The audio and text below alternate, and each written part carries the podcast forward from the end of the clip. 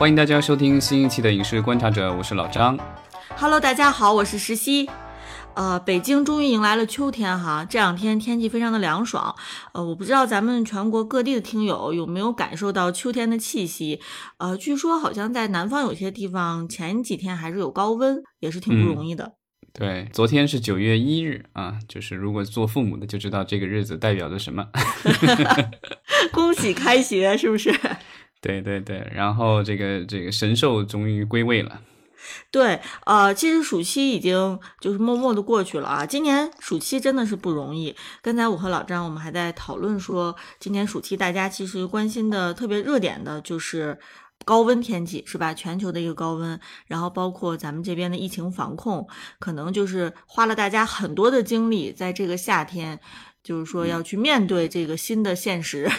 挺难的。对，然后我们可以提前预告一下，因为这个就是这周末过了以后，其实呃，北美的这个暑期档也结束了，然后咱们国家的话，应该就八月三十一号就算暑期档结束了，所以呢，咱们下一周的节目就会聊一聊，就是呃，咱们国家以及国外啊，然后主要是北美，然后暑期档的一些情况。对，其实我们主要先从这个院线电影开始哈，就是说暑期档先从院线电影开始说，然后在之后的节目当中，咱们还会陆续安排说聊到过去几个月的这个综艺，还有这个电视剧、网剧的一个情况。嗯，欢迎大家持续的关注。好，那我们今天这个话题呢，也是老张精心挑选的，看了网上的很多数据哈，是关于官方最新出炉的一个互联网行业发展的一个报告。呃，老张，你有什么想跟大家分享的？呃，也没有，就是这个报告的话，应该是一年两次吧，然后是中国互联网信息中心啊发布的。然后这个如果大家经常看新闻的话，可能会时不时会看到，因为它发布的次数多啊。今年八月三十一号发布的是第五十次，这个报告的名字叫《中国互联网发展状况统计报告》。啊，这报告是一九九七年第一次发布啊。当时我查了一下，这个就是最早的一份，就只有三页，因为当时互联网在国内，嗯啊刚刚起步。然后呢，就是现在的话，这个报告已经有几十页了，而且一年两次。然后所以就是从九七年到现在，已经走过了二十五年，对吧？所以是五十四，是五十 四嘛？对对对。呃，这个报告其实比较有意思，在于说它跟咱们之前经常聊的这个中国网络视听发展研究报告其实是不同的两份报告，对不对？对，那个报告其实去年我查了一下，去年咱们是六月份聊的，这个应该通常那个时候就应该开那个互联网视听大会，然后在大会上发布这个报告。但是我不知道今年是不是因为。啊，各种影响，至今好像没有查到这个大会什么时候开，所以那个报告迟迟也没有发布。嗯，就是这个视听发展报告，它其实主要聚焦的是互联网上的呃视觉和听觉相关的这些内容哈。但是我们今天说的这个中国互联网呃网络信息中心发布的互联网络发展状况报告，它其实涵盖的面儿就非常非常的广了，它其实整个涉及到互联网的这个全行业。嗯，对，就是咱们可以说一下这份报告里最重要的信息，大家最关心的就是咱们国家有多少网民，对吧？就是到二零二二年的六月啊，它这是它这个报告的截止时间，我国的网民规模是十点五一亿啊，然后互联网的普及率是七十四点四百分之。嗯，呃，咱们国家，我问老张一个问题，你知道咱们国家现在总人口是多少吗？应该十四亿吧，因为原来十四亿多一点。对，我记得咱们小的时候应该是十一亿吧，十二亿，然后慢慢的这个增长，然后现在啊，按照最近的一些人口数据来看的话，估计现在已经见顶了，再往后的话，估计就只是这个往下走了。呃，我发现最近好像这一段时间啊，有很多新闻，越来越多的是开始聊这个人口。负增长这个事情，中国的这个生育率，然后还有就是我们群里面还有群友还发过这个关于结婚结婚率的这个报告哈，就是现在好像是慢慢慢慢开始有越来越多的人关注中国这个人口可能将要面临的一个比较大的一个危机。嗯，对，因为就是我们的这个行业要发展，那肯定是需要有用户。那你的用户的话，其实就来自于普通老百姓了。所以就是人口的规模以及人口的结构的话，对啊，我们的这个互联网发展其实是啊非常 非常重要的一个基础。呃，即便是像我们这个影视行业来说，嗯，如果未来年轻人真的是越来越少了，那么我们这个人口总数量越来越少了，那它其实对于整个这个行业的发展，其实会产生非常非常深刻的影响。嗯，咱们还是可以先回到这个报告来说啊。报告显示了，就是它其实对互联网的各个方面都有一个数据。然后呢，这里面特别提到的就是短视频的增长是最为明显的。就是根据到它的截止的二零二二年六月，我们国家的短视频的用户，嗯，到了九点六二亿，比二零二一年十二月应该是它上一次报告的时间吧，啊，是增长了两千八百零五万。哇，其实也就是短短半年的时间，对不对？对，然后呢，这个就相当于其实这个什么欧洲什么小国，这个 还人口还不如这个多呢，啊，这个就是短视频的用户的已经占到了整体网民的百分之九十一点五，就渗透率很高了已经。那我我感觉我自己是不是应该不属于这百分之九十一点五啊？因为我现在其实，在短视频上面用的时间还是非常非常之少的。呃，老张，你用的少，没有你用的 少，不代表你没用过。它这个其实统计的只是说用过，比如说过去半年或什么时间用过这个就行。所以这个我觉得应这个数据应该大致准确吧？因为啊，你可以，我觉得你无论什么时候出去，看见有老年人在的地方的话，或什么的，小孩儿、年轻人，就大家都是一人一个手机，然后很大概率都是在刷是各种视频。嗯，甚至我，而且甚至我发现现在就是比如说。去外面呃公园里或什么的，你看到这个广场舞的大妈或什么的，他们其实有时候也在这个直播。对对对，呃，所以这个我们看这个短视频，其实覆盖率已经是相当之高了哈。呃，然后就是我们可以跟这个即时通讯其实去比一下。就是即时通讯的用户规模是十点二七亿，那我们就说这个用这个，呃，主要是微信。微信对这个其实规模是非常非常大的，但是现在看起来其实比短视频也多不了多少了，是吧？对，就是多了一个几千万嘛，都不到一个亿了，就几千万。然后呢，即时通信的它的增长是两千零四十二万，它的这个比例就高了，是占整体网民的百分之九十七点七，所以呢还是高了几个点。呃，然后还有就是它细分了，还有网络新闻用户，它的规模是七点八八亿，比上一期是增长了一千六百九十八万，然后呢，占网民的是百分之七十五，然后再往下的话是网络直播，这个其实也和短视频有相关啊，然后它是到了七点一六亿的用户规模，然后啊，比上一期增长了一千二百九十万，占整体网民的百分之六十八点一。然后还有提到是在线医疗啊，因为这个我觉得疫情以后好像这个很多的这个医疗的问题有时候也放到这个网上了，然后这个用户达到了三亿啊，但这个增长就稍微慢一点，比上一期是增长了一百九十六万，占整体网民的。百分之二十八点五，对，哎，其实这几个数据哈，比较起来还是呃挺有趣的，因为除了在线医疗以外，我们看说呃短视频、即时通讯、网络新闻和网络直播，它中间都是有一些交叉的，对不对？就是我们说你可能用看短视频的时候，有的人是在看这个网络新闻，呃，也有人是在看这个网络直播，是吧？直播带货。然后呢，就是短视频软件，呃，这个 app 里面其实也有，也会涉及到这个有直播。然后呢，这个即时通讯，我们知道，比如说微信，它其实现在也有这个微信号，视频号，呃，视频号，对对对，视频视频号，它其实也是短视频。所以这几项其实是，我觉得它这个报告里面啊，我们看到有各种新闻去呃分析解读这个报告，它都会把这几个。这几个数据拎出来，就是说这次报告当中，可能大家最关心的就是跟这个短视频、即时通讯啊、网络直播这这一这一撮吧，这一撮 相关的这个数据，看来大家都是特别关心的啊。在这报告里面，好像我们从发布出来的新闻哈，一般摘要里面很少会有再提说这个长视频，就直接就是被这个 忽略的。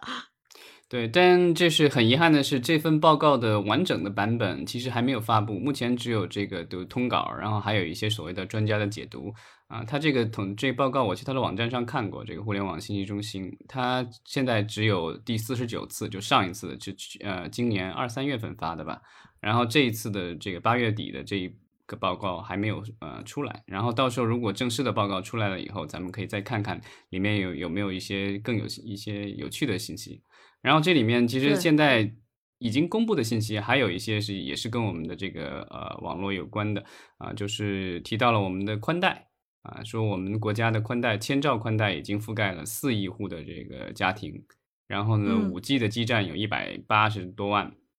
啊，实现了所谓的。县县通五 G，村村通宽带。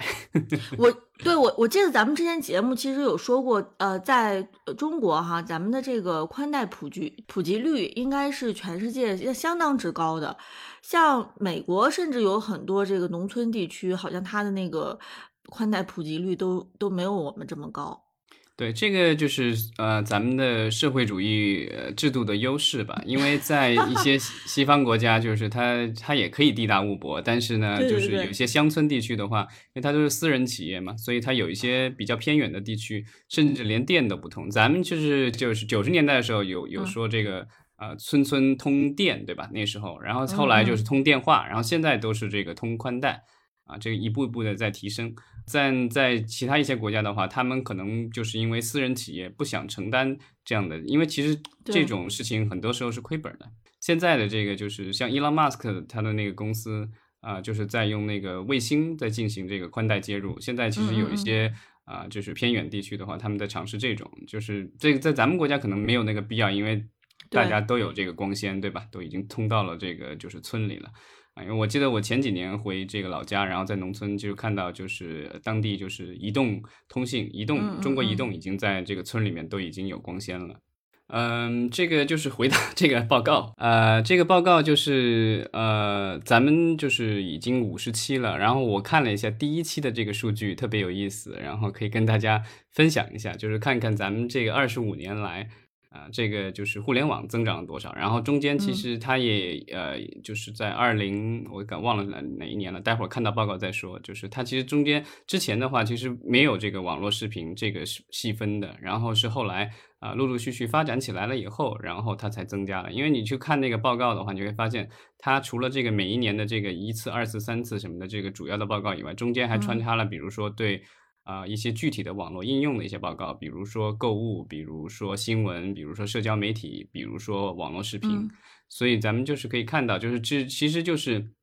基本上某一个细分第一次出现有单独的报告的话，其实就是这个行业已经在起步，然后再进入快速发展期了。啊，然后我们看到的话，一九九七年第一次报告的时候，啊，我们国家当时的这个上网的计算机数量啊，这个就是呃可能。比咱们的一个中小城市的这个人口都要少很多啊，就是啊二十九点九万台啊，当时就是有直接上网的计算机是四点九万台，然后拨号上网的是二十五万台。我不知道这个一九九七年啊上过网的这个咱们的听友有没有？有的话，这个可以留言一下，说一说自己当时是怎么上网的。最早吃螃蟹的人是吧？估计都是那种科技方面特别牛的人。嗯，对，这个其实就是也是呃，咱们国家和比如说一些西方国发达国家的这个就是网民的一个区别，因为在他他们那边的话，其实就是这种银发的网民占的比例。一直以来都比较高，因为他们的很多的互联网开始都是从八十年代、九十年代那时候就上大学，然后那时候就是大学里面有网络，然后很多人在大学里接触计算机和网络以后，然后延续了这个习惯，所以他们的有一些网民的这个年龄已经比较大了，就是用电脑的。但咱们国家的这个网民这几年的话，其实。啊，银发的网民也增加比较多，但大部分可能就是可能跟跟你我爸妈都差不多，就是可能主要是通过手机，对手机，通过手机来上网的，就是这个是跳跃式的发展的，就是说可能年轻的时候没有怎么接触过网络，然后之后的话是通过手机。因为现在其实呃，我觉得普通人的话，一般来说就是用手机上网的时间应该是超过了，就是比如说用电脑或者平板什么的，甚至或者电视什么的。嗯，哎，这个你刚才说到，就是说大家用手机的这个时长哈，其实他在这个报告里面也有提到。说他提到说，我们网网民人均每周上网时长是二十九点五个小时，呃，然后比这个二零二一年十二月，就是比半年前，我们每个人每周上网的时长要提升了一个小时。我这个其实是也是一个挺惊人的一个数数据哈。然后呢，网民使用手机上网的比例已经是是高达百分之九十九点六啊，嗯就是说百分之九十九点六的人基本上是会用手机上网的。然后呢，就是台式电脑是百分之三十三点三，然后笔记本电脑是百分之三十二点六。啊，用电视上网是百分之二十六点七，然后最后用平板上网是百分之二十七点六，所以这个用手机上网的这个比例哈，其实是远远要超于使用其他的设备上网的。对，但是在一九九七年的话，通过电脑是唯一的上网的渠道。是的，是的，就百分之百是这个台式电脑，是吧？对，然后他提到了当时咱们国家的这个上网的用户数是六十二万。最后这个报告结束的时候还提了一个问题，就是说，呃，它有个数据，就是说网上就是大家中国互联网发展的两大障碍，一个是啊、上网的速度太慢，一个是收费太贵，这是当时就是调查出来的结果。啊、因为我记得那个最早上网的话，呃，我印象当中就是九十年代一个月可能要上百块钱的话，那时候的这个人均收入都比较低嘛，所以那个时候其实已经就很嗯。贵了，而且就是当时一台电脑，我印象当中可能要上万，这个普通人家庭一般都比较难承担。对，是用分钟计费的，我记得就是咱们那个时候不是拨号嘛，然后嗯。拨进去就开始计费嘛，然后就是按分钟，呃，对，就是其实，在遥远的这个一九九七年吧，我觉得那个时候大家很难想象哈，呃，在这个二十五年以后，我们这个互联网会发发展成什么样子，就好像我们现在可能也很难想象说二十五年以后互联网会发展成什么样子。对，就是宽带的普及让视频网站崛起了，然后呢，就是我们的四 G、五 G 的网络，对吧？这个普及的话，就是让短视频崛起了，因为这个主要是在手机上进行的。所以呢，我觉得我们每一次的这种技术的发展，然后包括我们的基础设施的这个进步，都会带来就是行业的就一个兴起和发展。呃，所以可能也就是为什么大家现在还是愿意说在这个 VR 设备和 VR 内容上有一些投入哈，可能也是期待说看看接下来是不是技术方面能有也再有一个这个比较呃质的这个变化，然后带动这个内容本身其实也会发生变化。嗯，这个就是咱们提到这个手机上网的话，其实我翻这个就是咱们的这个互联网的这个报告的话，它是在二零零八年第一次出了一份报告，叫《中国手机上网行为研究报告》。那当时它的这个前言里面，就是这个调查背景里就讲，就说中国的手机率普及率啊逐渐提高，然后说手机互联网有可能规模会超超越这个互联网啊，这个就是在一九二遥远的二零零八年，二零零八年 对奥运那会儿。啊，哦，对，然后了哈，嗯。对，而且现在今天这个已经是这个现实了嘛。然后我们可以看他对这个就是网络视频的这个，我觉得也咱们也可以看一下网络视频这个报告，我看一下它是什么时候出的啊？这第一次提这个网络视频是在二零一零年，然后但这报告是二零一一年一月份出来的，但它统计的是二零一零年，而且二零一零年中国网民网络视频应用研究报告。然后他提到的就是在啊、截止到二零一零年十二月，那国内的网络用户的这个、啊、网络视频的用户规模是二点八四亿。那今天刚才咱们这个就是短视频是多少来着？九亿多，对吧？呃，对，九点六二亿，对，应该跟这个长视频差不多啊。所以就是咱们可以看到，就是从当年的三亿不到，然后这个经过呃十二年，对吧？现在是十二年。然后已经到了快十亿，然后当时的这个渗透率是百分之六十二点几，那现在已经百分之九十几了。但是你可以想象，当年因为就是基数低，所以增长是很快的。当时他这个报告是说，跟二零一九年啊二零零九年十二月底比的话，这个网络视频用户一年就增长了四千三百五十四万，这个年增长率百分之十八点一，这个就当时就是快速在增长了。对，那时候的话，还有很多人是通过下载。来观看一些视频的，所以当时统计会说对，是几乎还很少是在线，是吧？就是在线也有，但是相对来说可能没有下载那么的呃体体验那么好，因为那个时候我记得这个在线观看还是会卡嘛，会卡顿。对，而且那时候有智能手机的人也很少，然后用手机上网的人也没那么多，所以呢，这个当时就是通过手机来看视频，其实还是比较少的。而且那时候可能资费也比较贵，所以大家可能还是通过呃电脑，然后在嗯互联网上这个下载下来看。但是陆陆续续这个就就发展到今天的话，就大家都已经习惯了这个流媒体，然后啊，那个时候的话，就是我们可以看一下当时的一个付费的一个调查更有意思，就是当时在二零一零年的时候，咱们国家只有百分之六的网络视频用户在过去半年曾经付费观看过视频节目。嗯，这这个比例非常非常低了。对，呃，不过我们看哈，就是你说的这个二零一零年对于视频用户的这个调查，它其实基本上是基于咱们现在所谓的长视频了，因为那个时候并没有短视频，对不对？对，那时候的话，应该还是什么 PPTV，然后那种土豆是吧？对，优酷土豆那时候应该有了吧？一零年的对对对。所以就是我们看，基本上就是十年的时间哈，然后现在我们说这个增长的这个最大的这一一一一部分，已经是完全转变到这个短视频了。所以其实像你说的，我也是很好奇，说它在这个完整的报告出来之后，里面会不会有涉及到这个整就是整体的这个呃视频这个内容的部分啊？因为我们现在是把短视频相当于给单拎出来了，但是。呃，长视频其实，在我们这个看到新闻的这些分析当中，其实根本就是被忽略掉的。所以，我我还蛮好奇，说，哎，我们这个短视频到底是不是对长视频其实是有比较大的这个蚕食？现在目前看起来，好像是短视频已经基本上吊打 长视频了。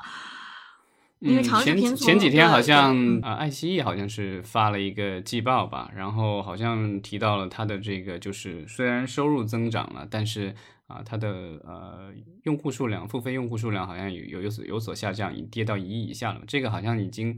有一段时间跌到一亿以下了，所以就是。我觉得就是咱们的这个呃付费这种用户的话，你看，就是在一零年的这个报告里，其实就说到当时这个就是问题就在于咱们国家这个高清视频的这个呃用户的话，他们的付费意愿意愿比较低。那现在的话，其实付费意愿后来肯定是增长了，但是今天感觉是遇到了一个瓶颈，就是大家对，就是大家好像没有没有什么动力，就是去。更多的去付费来看这个就是视频，因为首先一个是说价格涨了，对吧？然后内容可能大家不是那么满意，这个这是一方面。另外的话就是说短视频占据了大家大量的时间，如果你就是觉得你大量的时间都在短视频看免费的内容，而很少去看你付了费的内容的话，那你可能就不会想要 再去继续付那个钱了，对吧？呃，对这一点其实特别的关键，就是大家去欣赏短视频，最后其实你是是这个掏钱买它的这个推销的这个货物是吧？短视频带货，它其实并不是我们说的这个以付费这种商业模式来变现的。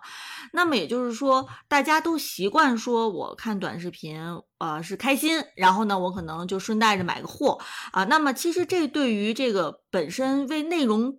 去付费，这是完全矛盾的。这种消费模式了，呃，如果我觉得大家现在我们好像是非常习惯说，就是看视频，然后呃激起你的某些情绪，然后你可以去买货，那可能我觉得会影响到大家认可说，哎，我这个出的这个钱直接是买的是这个长视频这个内容，而且我看长视频内容可能还有一定的不确定性，是吧？就比如说会员，我这一个月有没有我想看的内容啊？是不是这个这个会员里面有没有坑啊？可能就是大家慢慢慢慢的已经开始对于为视频内容本身付费哈，已经开始有一些抵触了。呃，那也就是说，像我们刚才说的，是不是经过了短短十年的时间，这个视频付费啊，已经是有点见顶了？到底还有没有这个想象空间了？可能现在是一个巨大的问号。对，其实，在海外市场的话，也是类似的情况。之前咱们聊，就是奈飞的话，现在就是已经用户已经有点见顶了，对吧？两亿多，然后就有点这个往下掉，然后。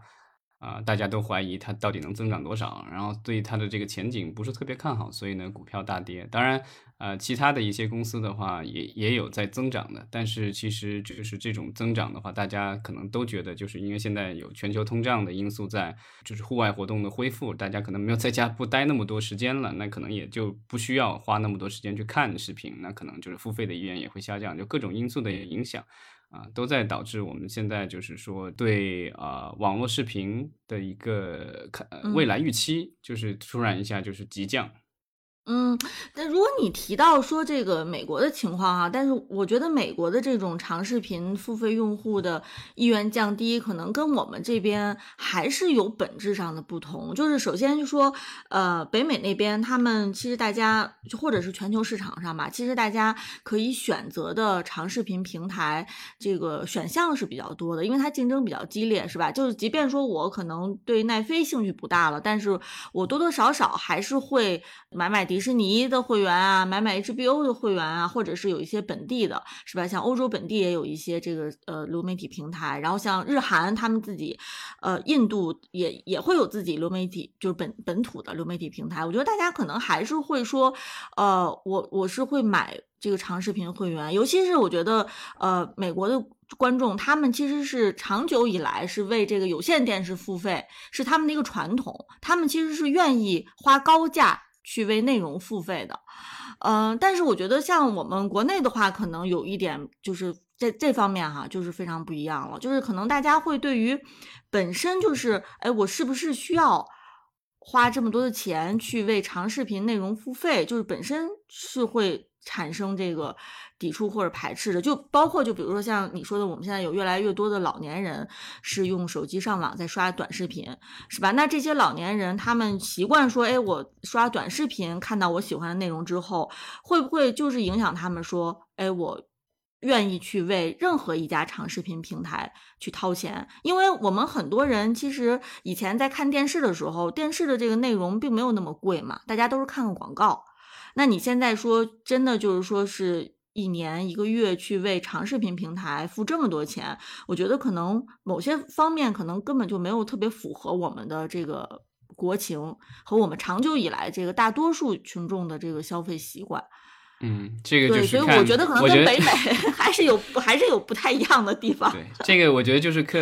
每个就看你站在什么样的观点，对吧？有些人可能会说，咱们国家的流媒体平台已经偏贵了，然后呢，这个内容也不是特别好，我为什么要为你付这个钱？但是。呃，之前的这个这个业内大佬大佬出来站台讲话，其实还说的是说啊，咱们国家的呃流媒体平台收费太低了，对吧？你跟奈飞比什么，人家一个月十几二十美元，咱们一个月十几二十块人民币，对吧？这个价格还是太低了 啊。这个就是说贵说便宜，可能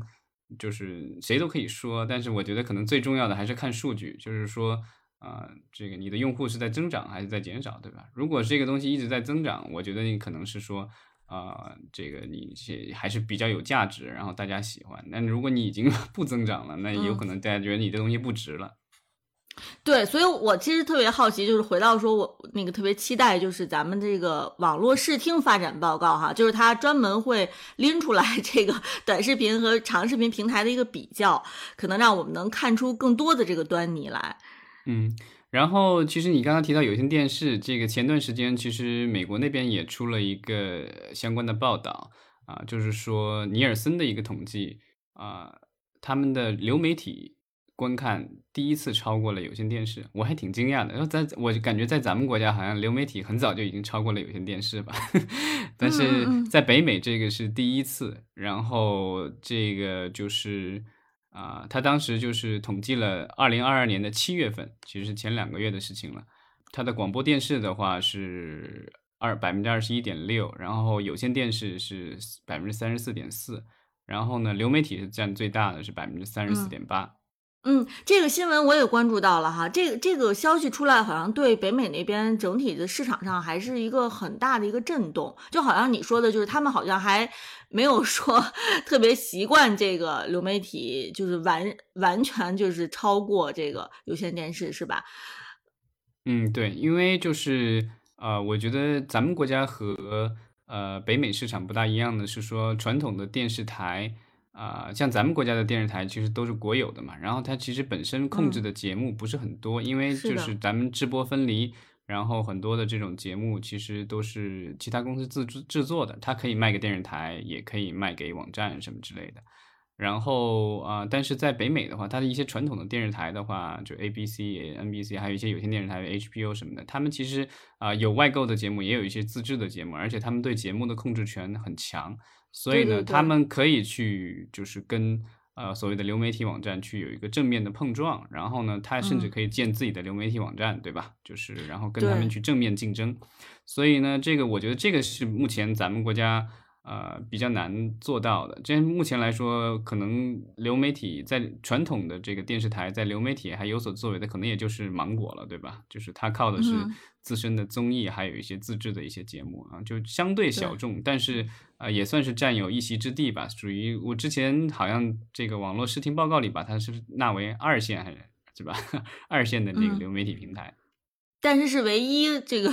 收益数据最好看的、唯一盈利的这个平台，嗯，对。但它是占据的优势是说，因为这个湖南电广的这些节目给它是相对比较便宜，所以呢，它是占了一个成本的优势。其他的这个就是我们的这些呃新兴的这些也不算新了，都已经有十年左右的这些公司了。然后他们这些流，我们这些流媒体的这些网啊，像爱优爱腾啊，然后 B 站什么的，他们的这个买节目的话，就是没有亲兄弟了，所以就是都得市场价。所以呢，这个就是经过经过这么多年的发展，这个他们把这个物价哄抬的也够厉害了，现在自己也是自自食恶果吧。是，呃，所以其实就是美国那边他们的这个维护这个传统内容哈，有线电视内容的这个保守势力其实是相当强大和强势的。这也就是为什么他们可能拖到现在流媒体才刚刚超过这个传统的有线电视，而且还让大家家。觉得，呃，还是挺大的一个事儿哈。但是咱们这边其实这个流媒体新兴的平台，其实从最开始出来就是这种裸奔的一个情况，真的就是完全靠自己，不靠这个拼爹哈。呃，当然与此同时，我们说其实呃，美国这边的这种传统的有线电视台，他们背后的传媒公司也已经早就布局到这个流媒体平台了，对吧？就是他们其实呃，在这个过渡，就是由有线电视台到呃。流媒体当中这个过渡期，其实可能会是这个转换的比较顺滑一些的。但是我们这边像这个流媒体平台，虽然说起步的更早，是吧？面对的这个市场可能竞争更自由一些，但是可能慢慢慢慢到现在，呃，可能也会出现说，尤其是长视频平台啊，可能会出现说一些后劲儿不足的情况，因为他们毕竟没有这个。呃，传统的媒体大亨给他们没有这个自己的这个呃亲爹吧，去给大家去给他们背书，我觉得这个可能是这个两边发展的阶段不同，导致目前境遇不同的一个很关键的地方。对，其实就是我发现一个特别有意思的事情。咱们第一次发布报告是一九九七年，那一年在在流媒体行业也是非常重要的一年，就是那一年诞生了奈飞。虽然当时它只是通过互联网这个就是租租和卖这个碟影这 D D V D 光盘嘛，但这个是一个起点，因为当时就是呃硅谷的这些就是互联网人已经意识到，就是说互联网会改变人们的娱乐方式。那他们想到的这第一个想到的是租赁这个就是。电影、电视剧什么之类的，啊，然后经过这么多年发展，对吧？虽然当初很多人瞧不起这个行业，然后觉得没什么希望，然后我记得我在读书的时候，已经到了零八年，在美国念念研究生的时候，当时的我的有一个讲电影商业的一个老师。啊，对奈飞当时的一些这个就是发展就是不屑一顾，他觉得就是说，虽然今天你感觉好像发展的挺好的，但是你用的都是别人的产品，因为那时候主要他还是靠这个就是租赁这个 DVD 光盘啊，都是别家公司的这个，他自己没有什么原创，当时还没有一点原创都没有。然后呢，啊，流媒体它的这个流媒体网站刚刚起步，然后上面的东西也都是别人的一些老的电影和老的片子，所以啊，当时我觉得那个教授就说。啊，他觉得这个奈飞估计很危险，因为就是啊，当这些传统的巨头意识到他们的这些产品很值钱，然后呢，就是那与其让别人去赚这个钱，不如我自己来赚这个钱。但是这个已经十几年过去了，你会发现其实啊，虽然这个传统巨头像迪士尼什么 HBO 也已经上来了，但是他们目前来说啊，还是没有干过奈飞，因为我们看那个报告里就是。奈飞是占了百分之八的这个整体观观看时间，我们看那迪士尼加的话是百分之一点八，然后 HBO Max 是百分之一点零，就是他们要赶上奈飞的这个水平的话，还是要有一点时间的。所以奈飞的话，其实还是有这个所谓的这个先发的一个优势在，而且就是要把一个怎么说，视频平台弄好还是挺艰难的。因为我测试过他们的这个就是 A P P 什么之类的，我觉得目前来说，奈飞的这个 A P P 应该是还是最好用的。像这个用户体验是最好的，是吧？对，就是 H B O 的那个是最烂的，我觉得啊。嗯，有没有可能是因为你最早是最早是先用奈飞，所以你完全已经熟悉奈飞的那个操作模式不是，就是经常出报错，知道吗？哦哦哦，就硬伤 是吧？对，就是它是那是有有有有有硬伤的，而且不只是我发现这个问题，然后我在网上搜啊，包括迪士尼家也有一些问题，比如它这个登录的问题或什么，它也有这种问题，就是呃，他们多多少少因为都是后来的，然后这个技术团队没有那么成熟，所以都会有这样的问题。当然。呃，国内现在我们的这个流媒体网站的这个 A P P 什么之类的，我觉得就是做的都还不错啊，就是这种就是什么经常报错什么，这个好像不大错发现。嗯，所以我觉得大家在对国内流媒体的话，主要的抱怨可能都不是这个操作界面或者是操作体验，这 主要是比如说一个是收费，就是大家对价格还是比较敏感。另外的话就是对内容，对吧？内容本身，对，就是大家可能普通观众不会说你这个就是特别的，它其实就是两一好或者不好，对吧？我喜欢和不喜欢。对，尤其是我们看现在这个短视频的内容哈，其实已经经历了一个比较爆炸式的这样一个增长，大家可能越来越习惯说看，就是你手指头在手机屏幕上划一划，然后你看这个短视频，是吧？那短视频其实带给我们的视觉、听觉方面的这个刺激和体验，其实跟你看长视频是完全不一样的。就是短视频它的节奏感，是吧？它的丰富程度。我觉得其实是极大的改变了我们去消费视频内容的这个习惯。那我觉得这种习惯一旦改变，其实呃，它就是没有办法走回头路的，它是一去不复返的。这个东西就是我怎么说呢？就是我觉得每一个十年左右都会有一个流行的一个一个东西，对吧？我记得我好像在节目里跟你说过，我记得很多很多年以前。我当时的有一个朋友，我记得他在这个网上留言，然后说。这个要借开心网，大家如果这个就是还有记忆的话，知道开心网是什么东西吗？开心网是是社交社交网站是不是？对，就类似于这个脸书，就是这个现在咱们国家已经不流行这种网站了，对吧？就是就校内人人的那一挂的。对呀，对呀，当时就是也有人很着迷这个东西，然后跟上瘾一样的，对吧？然后就是属于那种就是觉得自己浪费时间、浪费生命。那今天的话，同样就是短视频，也有很多人说啊，觉得刷了半个小时短视频很。爽，但是刷完以后很空虚什么之类的。我我觉得就是 不用担心，嗯，就是给点时间，对吧？很快你会找到其他的可以浪费时间、浪费生命的东西。嗯嗯嗯，所以就是也许我们等到啊二零三零年的时候，我们这个报告哈，可能又是截然不同的 另外一个 一个情况了，是吧？那个时候可能短视频就已经被被被那个排挤出去了，可能因为比如说智能手机和三 G、四 G 的发展，我们带来比如说点网网上叫外卖，对吧？然后那个就是。各种共享经济，然后还有这个轿车什么之类的这些东西，就是这是上一代的这个产品出来的东西。那现在就大家都在热炒什么元宇宙啊，什么 Web 三点零，各种乱七八糟的东西，对吧？我觉得这些新技术现在刚出来，然后大家还在摸索它的应用啊。一旦是说有人找到了一个新的增长点的话，我觉得可能会有一个新的产品出来，然后会挑战我们现在觉得。啊，突飞猛进，然后已经快要占占优势的这个短视频，这个我觉得就优势永远都是只是暂时的。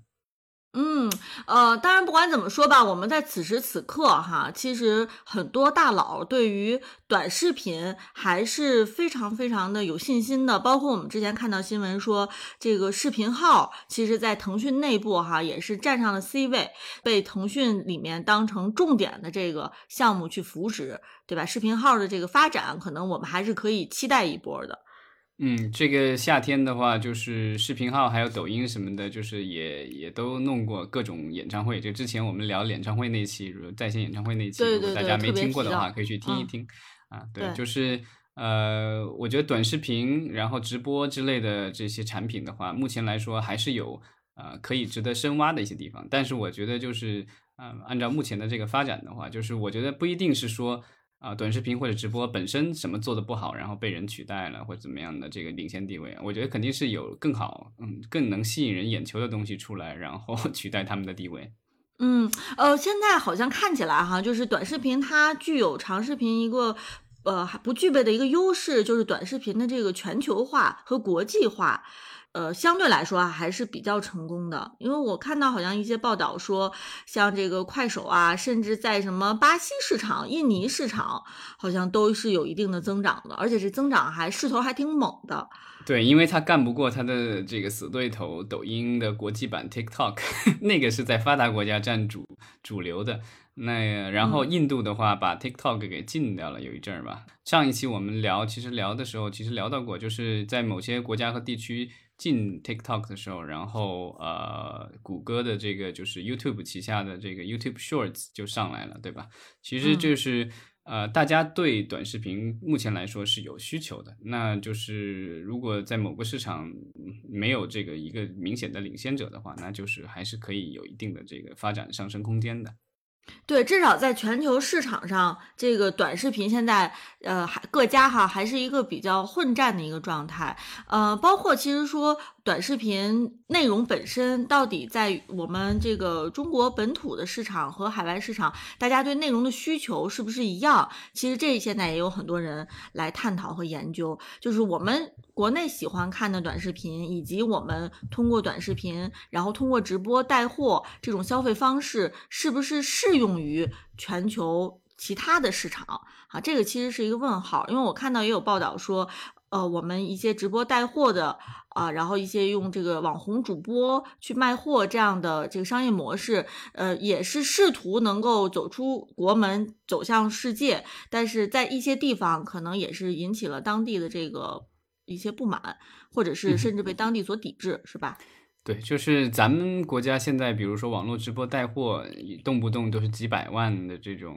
就是收看，就是顶级的这些网络红人了。嗯啊，但是我前段时间我去那个亚马逊的那个平台上瞅了一眼，就是他前一段时间亚马逊是有那个 Prime Day，其实就是他的这个类似于咱们的六幺八，他们其实也是庆祝这个店庆，每年的夏天，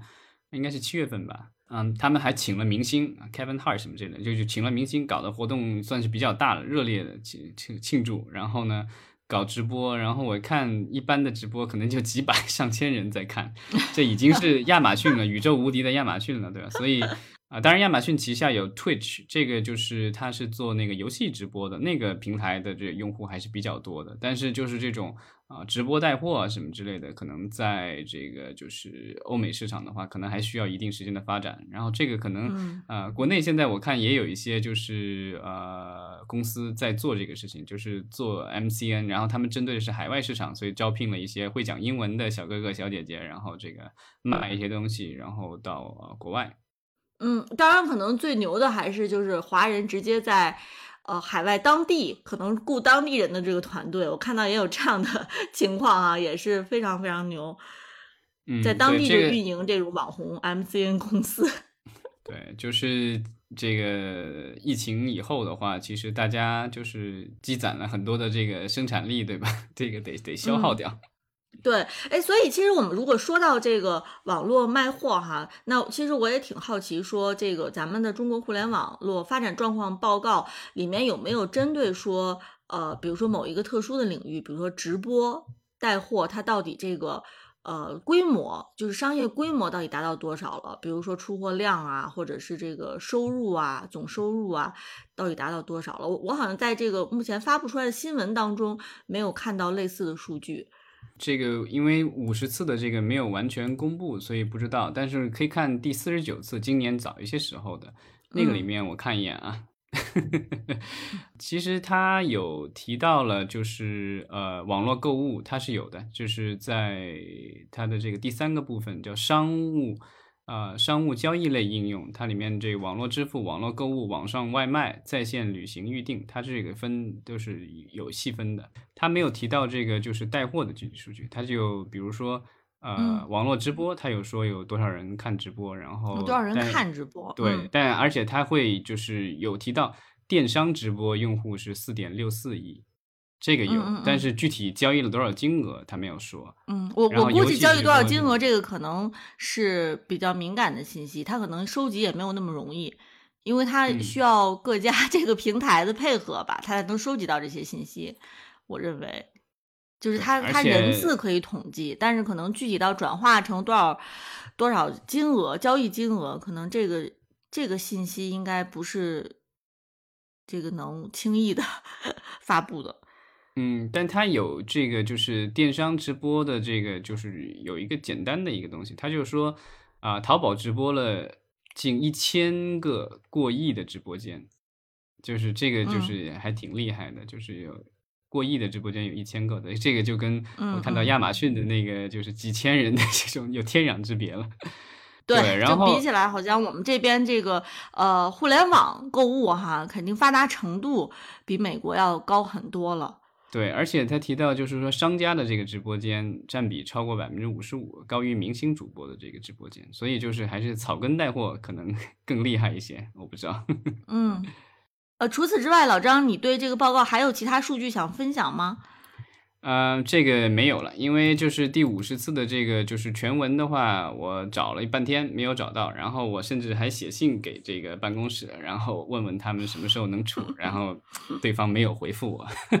嗯嗯嗯，呃，其实我觉得我们这个报告哈，在很多新闻媒体上，它会用一种这个稳中向好这样的词来做分析和解读哈。呃，好像我们现在官方的任何数据，呃，到这个媒体上去解读，都可以用稳中向 向好来概括哈。咱们群里头也经常有。这个听友哈，去这个打打趣这个事情，啊、拿这个稳中向好去打趣，对，所以就是我们说这个统计数据、客观数据是一回事儿，但是呢，对数据的分析解读又是另外一个层面的问题，它可能涉及到这个价值判断，是吧？还有个人嗯观点啊、所以就是具体说这个数据它说明了什么，它代表了什么，我觉得可能这个就是非常复杂的问题了。呃，我觉得我们也不能是啊，从总量上来，我觉得就是咱们国家的这各种数据，可能在全球范围内都是这个就是鹤立鸡群的那种感觉，对吧？但是我觉得就是从增长来说的话，因为咱们提到的这个人口的问题，然后有经济的问题，其他的各种东西的各方方面面的影响，我觉得将来的这个增长率的话，可能就不会数字不会那么好看了。这个我觉得嗯可能就是、呃，就是之前咱们经常用的一个词叫什么“新常态”，是吧？对，因为其实一说到稳嘛，稳这个词就 就是说明增长率可能趋缓了哈，我是现在是这么理解的，就是曲线变得比较平，然后咱们这边就可以用嗯稳来 概括哈，所以但问题啊就在于，问题就在于，就是我们的这些视频网站，包括就是短视频的网站的话，可能就是盈利有些甚至还得亏的本，还有一些盈利不是很显著，对吧？就是还是想要赚钱。那现在就是，如果你的用户的这个数量以及用户在你上面花的时间啊，以及他在上面的消费的话，就是陷入一定的瓶颈的话，那这个可能对这些呃互联网平台的这个发展肯定是不利的。对。所以就是这个“稳”这个字，到底是对我们现在互联网的发展到底够不够用？可能仅仅稳是并不一定是能够解决我们现在互联网发展面临的很大的这个问题的。对啊我们俩嗯属于这个就是非互联网这个从业人员，对吧？所以我们的这个观点的话，可能也就是比较外外行和业余。就是如果有专业人士听到的话，这个这个 笑一笑就好了，不要太介对，意。当然，嗯、对，当然就是说，其实我觉得这个不光是互联网行业的问题吧，就是回到我们其实节目开始说的这个中国经济的总体规模和中国人口数量的这个未来趋势，其实我觉得有些这个底层逻辑是一样的，就是我们有的时候在聊影视，在聊互联网，可能大家可以去呃自己扩展到其实其他行业，就是我们中国在过去这个三十年的发展哈、有多少是基于我们庞大的人口基数以及大家对于中国人口的这个增速。去呃产生的预期，然后可能现在我们整体的这个经济面临的一个新的转型和新的情况，那么可能它不是单一的影视行业的问题，它有可能是整体我们经济环境所面临的情况。啊、对，那就是这个，我觉得就如果是这个整体好的话，大家都会好。对 对对，没错没错。那咱们今天其实聊的差不多了，其实我们就是在可以再等几天，看看这个互联网行业整体的这个统计报告有没有完整版，